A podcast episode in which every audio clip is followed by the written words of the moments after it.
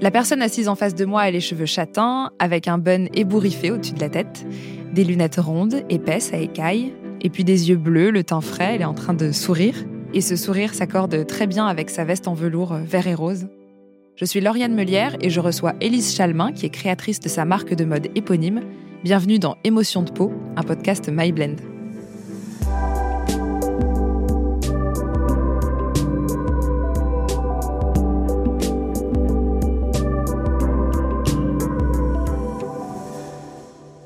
Est-ce que tu peux me décrire ta peau et la façon dont tu te vois toi dans un miroir? Je me décrirais comme quelqu'un d'assez naturel. Je me maquille pas beaucoup. Je pense aussi parce que je suis assez flemmarde et que me démaquiller est une tannée. Et ma peau, euh, ma relation que j'ai avec ma peau euh, est plutôt euh, sympa. Je m'en fiche un peu, tu vois, par exemple, je sais qu'on a tout un petit bouton par-ci par-là qui arrive de temps en temps. Donc, donc j'ai pas trop de soucis avec ça.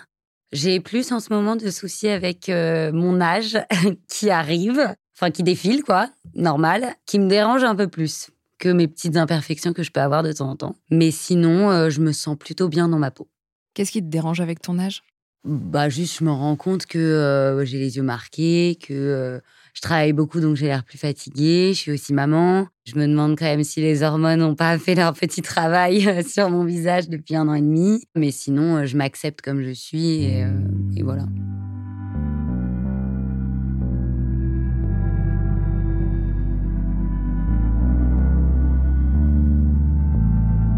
Est-ce que tu peux me parler de toi plus petite? Comment est-ce que tu te sentais dans ta peau quand tu étais enfant et qu'est-ce que tu voyais quand tu te comparais aux autres?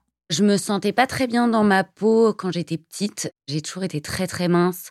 Et c'est un truc qui m'a vachement complexé, beaucoup plus quand j'étais petite. J'étais toujours un peu euh, la fille rigolote pour euh, compenser le fait que bah, j'ai pas trop confiance en moi, je pense. Et du coup, euh, bah, je pense que c'est un peu le regard que les gens avaient sur moi. Je pense que la tournure qui définit le mieux, c'est le fait que j'étais mal dans ma peau.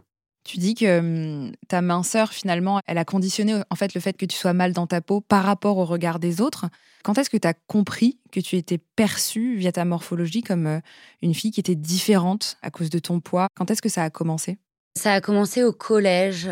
Je pense que je le savais déjà avant, mais je pense qu'on n'attachait pas trop d'importance en fait. Quand on est plus jeune, euh, on s'en fiche un peu. Je pense que sixième, cinquième, euh, c'est quand même un peu le moment où tu commences à t'intéresser aux garçons. Et c'est là que j'ai commencé à avoir des remarques, en fait. Je pense que si j'avais pas eu de remarques, ça m'aurait jamais dérangé.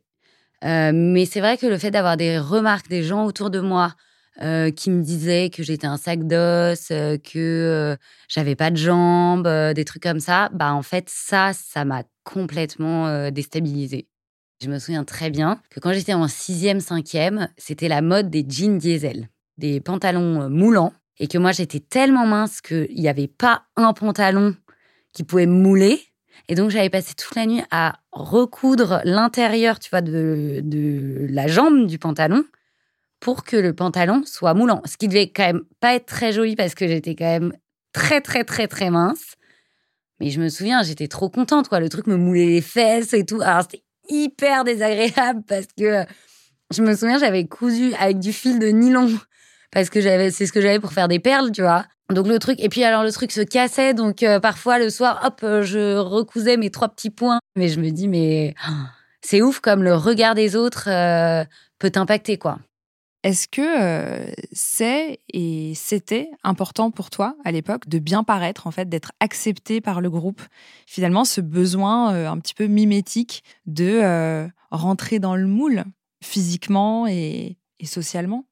Oui, je pense que c'était important pour moi de rentrer dans le moule. Il y a eu un moment où c'est sûr que j'avais envie de ressembler aux autres filles. Bah, tu vois, typiquement quand je te parle de mes jeans diesel, euh, c'était vraiment pour rentrer dans un moule, quoi. Parce que, bon, Comment est-ce que justement cette euh, minceur et ce qu'on te renvoyait de ton apparence, elle a pu modeler un petit peu ton rapport à la féminité? Parce qu'il euh, y a le fait que voilà, souvent à la puberté, c'est censé être caractérisé par euh, voilà les premières menstruations, les seins qui poussent, des fesses, des hanches, etc. Toi, comment est-ce que tu as fini finalement par te sentir femme sans forcément avoir ces attributs qui sont censés être typiquement féminins? Tout ça, je l'ai retrouvé dans ma manière de m'habiller. Je devais avoir 14, 15 ans. Je me suis fait percer les oreilles, je mettais des boucles d'oreilles, tu vois, euh, longues avec des perles et tout. Je pense que c'est clairement, oui, une étape de ta vie, un moment de ta vie où euh, tu as besoin d'affirmer ta féminité comme si euh, c'était important. Tu m'avais parlé d'une prof de PS qui t'avait fait une remarque en particulier. Est-ce que tu peux juste redire en quelle année c'était, quelle classe c'était, ce qui s'est passé? C'était en quatrième. Et donc, ma prof de PS. Donc, c'est un peu quand même la période, je trouve, quand t'es une fille, où tu parles beaucoup de ça avec tes copines, de Ah, et toi, est-ce que t'as déjà eu tes règles ou pas Et bon, moi, c'était pas le cas. Et genre, j'étais la seule de la classe, quoi.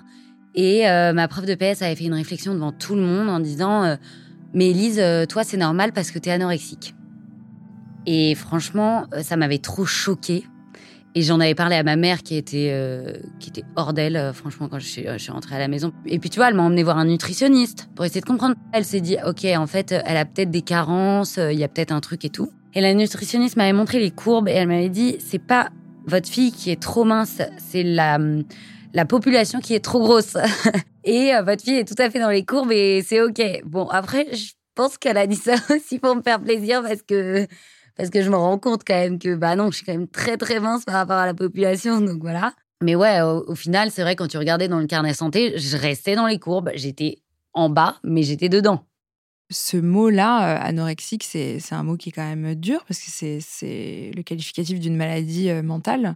J'imagine que c'est peut-être aussi un mot qui a souvent été prononcé à ton encontre. Ah ouais, franchement, ça arrive euh, hyper souvent. Bon, maintenant moins quand même, mais ça arrive après le seul rapport que j'ai avec ça, c'est de, mm, bah, de m'être rendu compte que les gens ne le connaissaient pas, en fait, ne savaient pas ce que c'était et que c'est pas parce que quelqu'un est très mince qu'il est malade.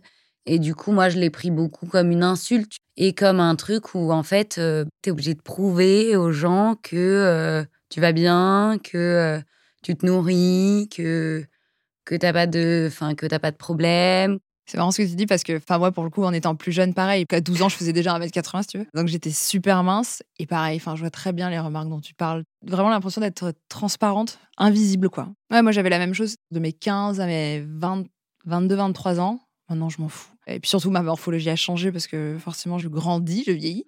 Euh, mais, euh, mais du coup, je mangeais pour 12, quoi. Enfin, je mangeais pour 18 personnes, je finissais les assiettes. Ouais, je trouve d'avoir aussi vachement besoin de te justifier. Euh, enfin, moi, c'est un truc que j'ai beaucoup vécu, de dire aux gens non mais je mange, je vais bien. Euh, non non mais regardez, je mange. Comme si, euh, bah en fait, si tu mangeais pas, c'était le problème des autres et pas le tien quoi. Tu m'avais parlé d'une d'une fois où il y a cinq ans, c'était une psy qui t'avait dit que tu étais anorexique. Est-ce que tu peux revenir sur ce moment? J'ai vécu une histoire d'amour assez douloureuse et je, je, me suis dit que ça serait bien d'aller voir une psy justement pour pour travailler là-dessus et, essayer d'aller mieux. Et au bout de la troisième séance, donc on doit faire un peu le point.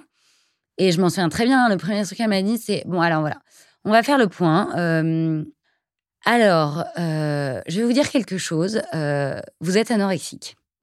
Donc, moi, je ne vais pas pouvoir travailler avec vous, mais je vais vous donner l'adresse d'un nutritionniste ou, je, enfin, je, je sais plus. Mais voilà, le travail se fera pas avec moi. Donc là, je suis ressortie de ce truc. Mais franchement, j'étais dévastée. C'était quoi tes émotions euh, à ce moment-là, quand tu sors de la séance?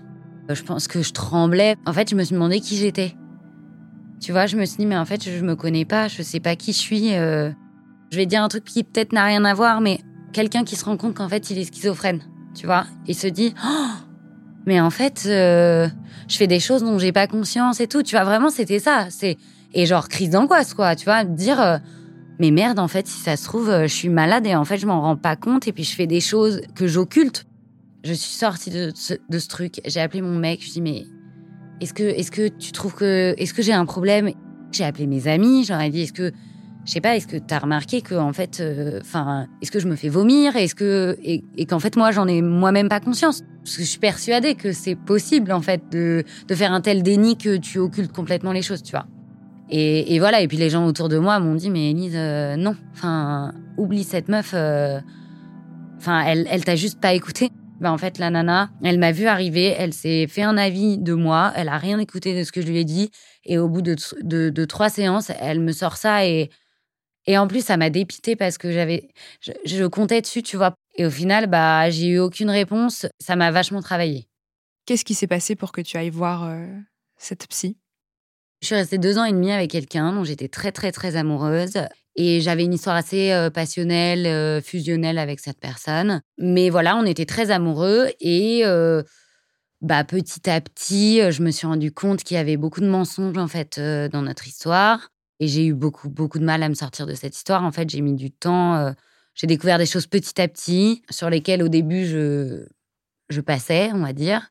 Et qu'est-ce qui te plaisait en fait chez lui? C'était quelqu'un qui était très séducteur. Les gens l'adorent. Donc, je pense que c'est ce qui me plaisait aussi. C'est d'avoir ce truc de c'est moi qui l'a choisi. C'est moi qui l'a choisi, donc, donc je vaux le coup. Ouais, j'étais, en fait, j'étais hyper fière que ce soit mon mec. Parce que bah, c'était le mec que tout le monde aimait, qui était invité à tous les anniversaires, tous les mariages, tous les trucs, partout, partout, partout. Je pense que c'est débile hein, ce que je vais dire, mais je pense que c'est un peu comme sortir avec une star, tu vois. Genre quelqu'un qui est hyper connu et que les gens idolâtrent. Bah voilà, c'est un peu la même chose. Est-ce que tu penses que justement, peut-être que cette relation et cette validation en fait, euh, par l'amour, euh, elle est venue combler un peu cette faille d'amour propre que tu as eue euh, dans ton adolescence, où, justement les gens te regardaient pas trop, ou alors te regardaient, mais pas avec un regard bienveillant? Oui, je pense que oui. Quand j'étais au collège et que j'étais très mince, bah, je faisais pas partie des, des, gens cool du collège, etc. Bah, je pense que oui. sortir avec lui, c'était rentrer dans un truc un peu cool euh, parce que c'était le mec qui était invité partout et compagnie. C'est sûr. Pendant cette relation, comment est-ce que tu gérais justement ces mensonges? Comment tu te sentais finalement dans ta peau? Alors, ça a été très physique en fait. Bah déjà, j'ai commencé à perdre du poids. Ensuite, j'ai été malade. Je vais pas rentrer dans les détails, mais j'allais aux toilettes en permanence. J'avais mal au ventre. Je me réveillais le matin, j'avais le ventre rempli d'air. Je me réveillais, j'avais le ventre, mais euh, gonflé comme un ballon. Euh, et en fait, bon, je me suis aperçue que c'était le stress euh, jouait beaucoup là-dessus. Donc j'étais très stressée, j'avais aucune confiance. Donc en fait, j'étais tout le temps en permanence en train de me poser des questions, tout le corps tendu. Mais il y avait ça et j'avais de l'eczéma. Est-ce que tu as, à ce moment-là, tu arrivais à interpréter ces signaux de ton corps ou est-ce que tu les passais plutôt sous silence en te disant bon c'est bizarre mais t'arrivais pas forcément à le relier tout de suite à, cette relation? Je pense que je le savais très bien. Par exemple, je suis allée voir un gastro-entérologue parce que j'avais ces problèmes d'estomac et, euh, et que on, enfin, on savait pas, euh, je comprenais pas quoi. Donc j'ai fait euh, des tests d'allergie pour savoir si j'avais pas des allergies alimentaires. On s'est rendu compte qu'il y avait rien. Après j'ai fait une fibroscopie pour voir si j'avais pas des choses dans l'estomac, tu vois, des, des, trucs qui, qui, dérangeaient. Et c'est là que d'ailleurs le médecin m'a dit bah en fait vous n'avez rien, c'est psychologique. Donc je savais que c'était ça. Aujourd'hui, vous êtes plus ensemble. Ça a été quoi l'élément déclencheur de votre rupture? À quel moment tu te dis bon, là en fait c'est fini quoi, il n'y aura pas de retour en arrière? Je me suis rendu compte que ça serait toujours comme ça. Et je me suis dit j'ai envie de construire ma vie, j'ai envie d'avoir des enfants. J'aurais été tellement malheureuse je me suis écoutée et je me suis dit, ok, euh, en fait, ça ne changera pas. Tu seras toujours malheureuse. Donc, va-t'en.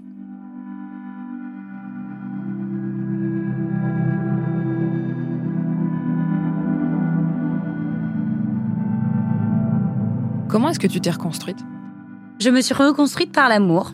J'ai rencontré quelqu'un qui était euh, et qui est toujours, parce que c'est la personne avec qui je suis aujourd'hui, euh, à l'opposé totale de la personne avec qui je sortais.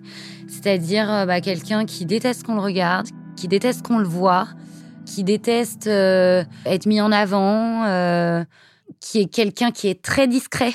Donc du coup, vraiment deux personnes très très différentes. Et, et en fait, je l'ai rencontré, je le connaissais depuis très longtemps, mais bah, je le connaissais depuis le lycée.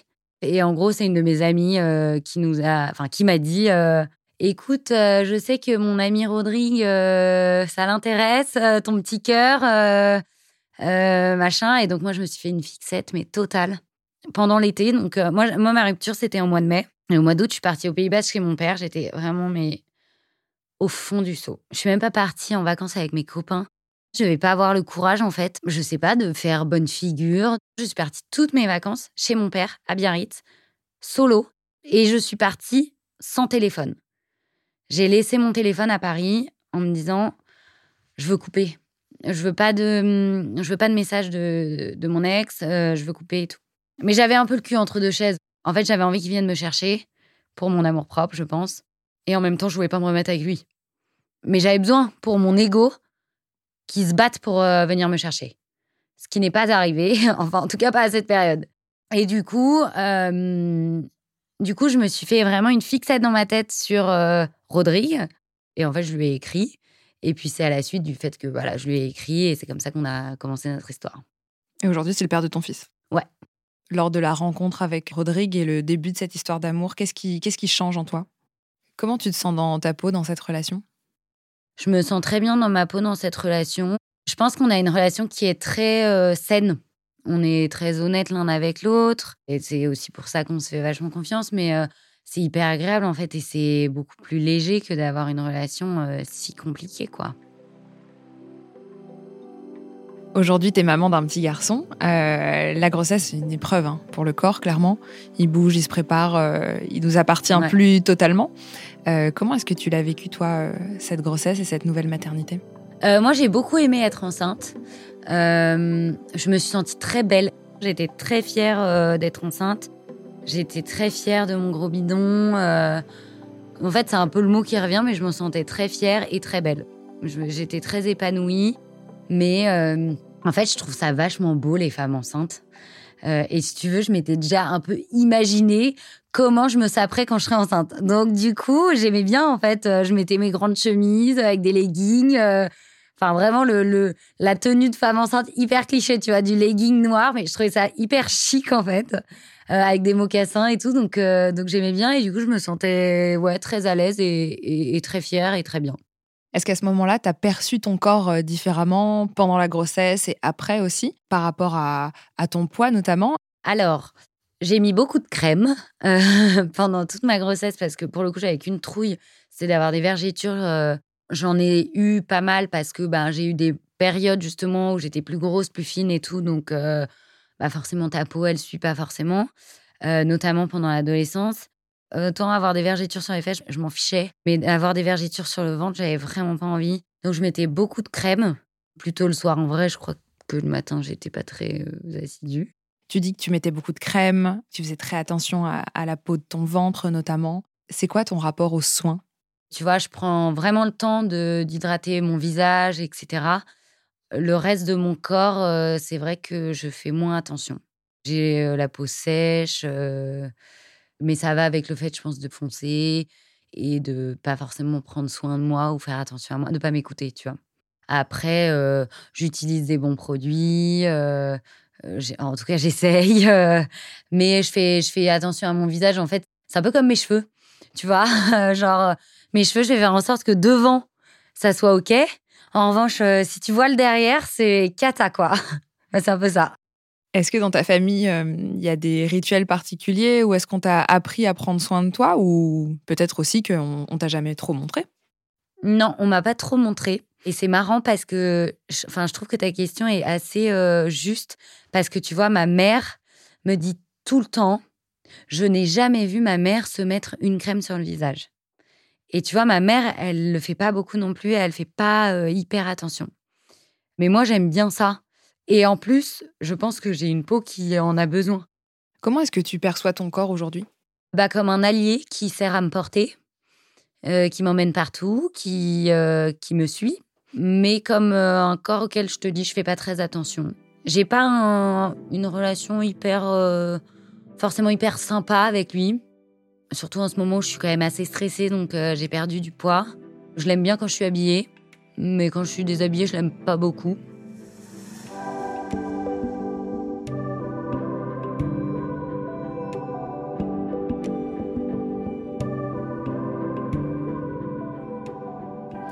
Alors justement, c'est quoi ton rapport aux vêtements? Tu as créé ta marque euh, éponyme, Elise Chalmin.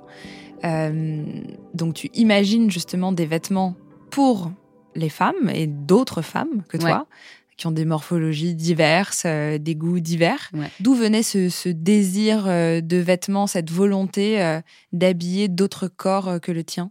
Alors, je pense que déjà, il y a une première partie sur la création de mes vêtements.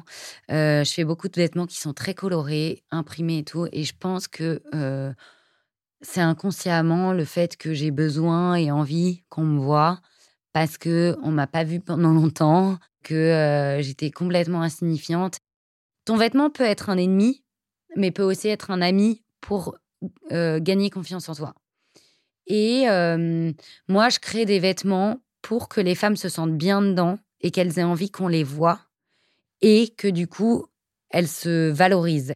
Quel conseil t'aurais à donner justement à des femmes qui se sentent pas très à l'aise dans leur corps pour tout un tas de raisons et pour qui le vêtement c'est une manière de justement s'invisibiliser un petit peu et se dire bon bah au moins là c'est passe-partout? Alors moi c'est marrant parce que tu vois c'est pas cette euh, vision là que j'ai du vêtement. Je trouve que ton vêtement c'est aussi un élément pour te révéler justement. Je comprends que ça puisse ne pas être le truc de certaines personnes mais je trouve que c'est important d'avoir conscience à quel point ta manière de t'habiller est révélateur de qui tu es, de la confiance que tu as en toi, de, de comment tu crois en toi, de euh, euh, là où tu as envie d'aller. Et je pense que du coup, c'est pas un hasard que je me sois mise à faire des vêtements non plus et que je fasse des vêtements de toutes les couleurs. Parce que euh, bah, ça a toujours été le truc qui, qui te permet de te mettre en valeur, en fait. Et justement, comment ce regard des autres qui a été négatif sur toi t'impacte aujourd'hui? Tu dis que tu t'es un peu affranchi et que maintenant, euh, voilà, tu fais moins attention, mais est-ce que finalement ce manque de confiance en toi et, ces commentaires négatifs, ils, ils te travaillent et ils se sont inscrits dans ta peau d'adulte? Euh, oui, ils se sont inscrits, mais je pense dans un bon, euh, d'un bon côté en fait, parce que j'en ai fait une force. Je me suis vachement, ouais, ça m'a vachement renforcée en fait, je pense. Et tout ce que je fais aujourd'hui, c'est un peu une revanche par rapport au fait que ben j'avais pas confiance en moi quand j'étais plus jeune, que euh, j'étais la petite nana euh, toute fine, euh, rigolote, qui intéressait pas du tout les garçons. et en fait, bah, petit à petit, je me suis un peu vengée de ça. Et c'est vrai que, tu vois, c'est bête, mais quand je croise quelqu'un aujourd'hui dans la rue qui était donc en sixième ou cinquième avec moi, et que j'étais la petite meuf rigolote euh, qui intéressait vraiment pas du tout les garçons. En fait, tu vois que le regard des gens change. Et c'est là où moi j'en fais ma force en fait, tu vois, c'est que bah moi je suis la première concernée par ce regard, donc je le vois et en fait ça me ça me renforce en fait, je pense. En tant que créatrice d'une marque, euh, tu dois choisir euh, les coupes, les couleurs, les textures, avec des matières qui vont aller sur la peau des gens. Ouais. Est-ce que pour toi, la sensorialité, c'est quelque chose de très important dans tes produits? Pour moi, c'est hyper important euh, le toucher de ton vêtement et hum, comment il va interagir avec ta peau. Et c'est pour ça que bah, nous, par exemple, on fait beaucoup, beaucoup de soie. Parce que c'est une matière qui est euh, bah, déjà thermorégulatrice, donc en fait, euh, tu peux la porter toute l'année. Et c'est ultra confortable, en fait. C'est doux, tu transpires pas, justement avec ta peau, bah, quand tu as des peaux atopiques, euh, euh, tu vois, il y a certaines matières, euh, même pour les femmes, tu vois, dans la lingerie, bon, bah, on sait que le coton, c'est quand même mieux que des matières synthétiques. Enfin, voilà, c'est bien sûr que le contact de ton tissu avec ta peau, il est hyper important.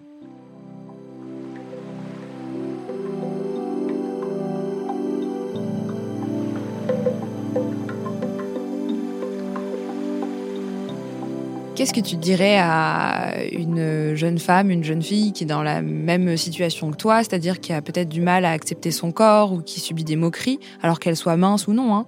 euh, Qu'est-ce que tu voudrais faire passer comme message ou lui donner comme conseil de choses que toi, de ton expérience, tu as pu apprendre Je pense que le meilleur conseil, euh, enfin conseil, c'est pas vraiment des conseils, mais euh, les meilleurs mots que j'ai reçus, c'est vraiment ma mère qui m'a vachement valorisée et du coup, bon, bah, s'auto-valoriser, en fait, si c'est pas. Parce que c'est compliqué de dire à quelqu'un, est-ce que tu peux me valoriser, s'il te plaît? Euh, Mais de s'auto-valoriser, de croire en soi, de de se rendre compte aussi que bon bah il y a pas que son physique euh, non plus euh, dans la vie. Enfin il y a aussi tout ce que tu vas faire de ta vie quoi. Est-ce que tu peux me, me parler de, de, ce syndrome de la mince qui est censé être la mince idéale? Comment est-ce que ça se manifeste dans ta vie? D'être mince et finalement de dire bah ouais mais ça veut pas dire que je me sens bien dans mon corps, ça veut pas dire que je me trouve belle, ça veut pas dire que j'ai forcément confiance en moi parce que je suis mince. C'est que je trouve qu'aujourd'hui en fait si t'es mince t'as pas le droit de te plaindre entre guillemets parce que euh, bah parce que je pense que oui dans notre société c'est le désir de beaucoup de femmes donc euh, non mais attends euh, toi t'as de la chance tu peux manger ce que tu veux. Donc, euh, donc en gros, euh, tais-toi parce que t'as pas le droit de te plaindre, quoi. Euh, ce, que, je trouve pas forcément juste parce que, et c'est ce que tu disais, bah en fait, c'est pas parce que t'es mince que t'es bien dans tes pompes et c'est pas parce que t'es mince que t'aimes ton corps. Mais je sais pour avoir déjà pris, tu vois, des pilules contraceptives qui m'ont fait prendre vachement de poids, qu'en fait, euh, bah, je m'aimais pas euh, plus avec euh, des kilos en plus et que en fait, je me reconnaissais pas. Je suis pas bien dans ma peau parce que je suis mince en fait. Je suis bien dans ma peau parce que ma mère m'a répété toute ma vie que j'étais jolie, que j'étais pas maigre, que que j'avais d'autres atouts, etc. En fait, aujourd'hui, je le sais, je suis pas mince, je suis maigre. Mais bon, bah voilà, je m'accepte parce que, bah parce que en fait, sinon, c'est un cauchemar journalier, quoi. Il y a une question que je pose à toutes les invitées de ce podcast, et nous y sommes. Aujourd'hui, comment est-ce que tu te sens dans ta peau? Je me sens bien dans ma peau. Euh, après, tu as toujours des questions qui sont plus sur euh, ta personnalité, ce que tu aimerais changer? Tu vas d'apprendre à être plus organisé, de ouais vraiment de, réussir à structurer mes journées, mon équipe, euh, tout ça. Il y a bah, prendre plus le temps pour les autres, être plus à l'écoute, faire plus attention aux autres. Mais sinon, non, je me sens plutôt bien dans ma peau. Je suis fière de ce que je fais. Euh, je pense que je suis une bonne maman. Euh, je pense que je suis une bonne euh, petite amie. je sais très bien que j'ai plein de défauts. Mais voilà, je me sens bien. Ouais. Je crois que je me sens bien.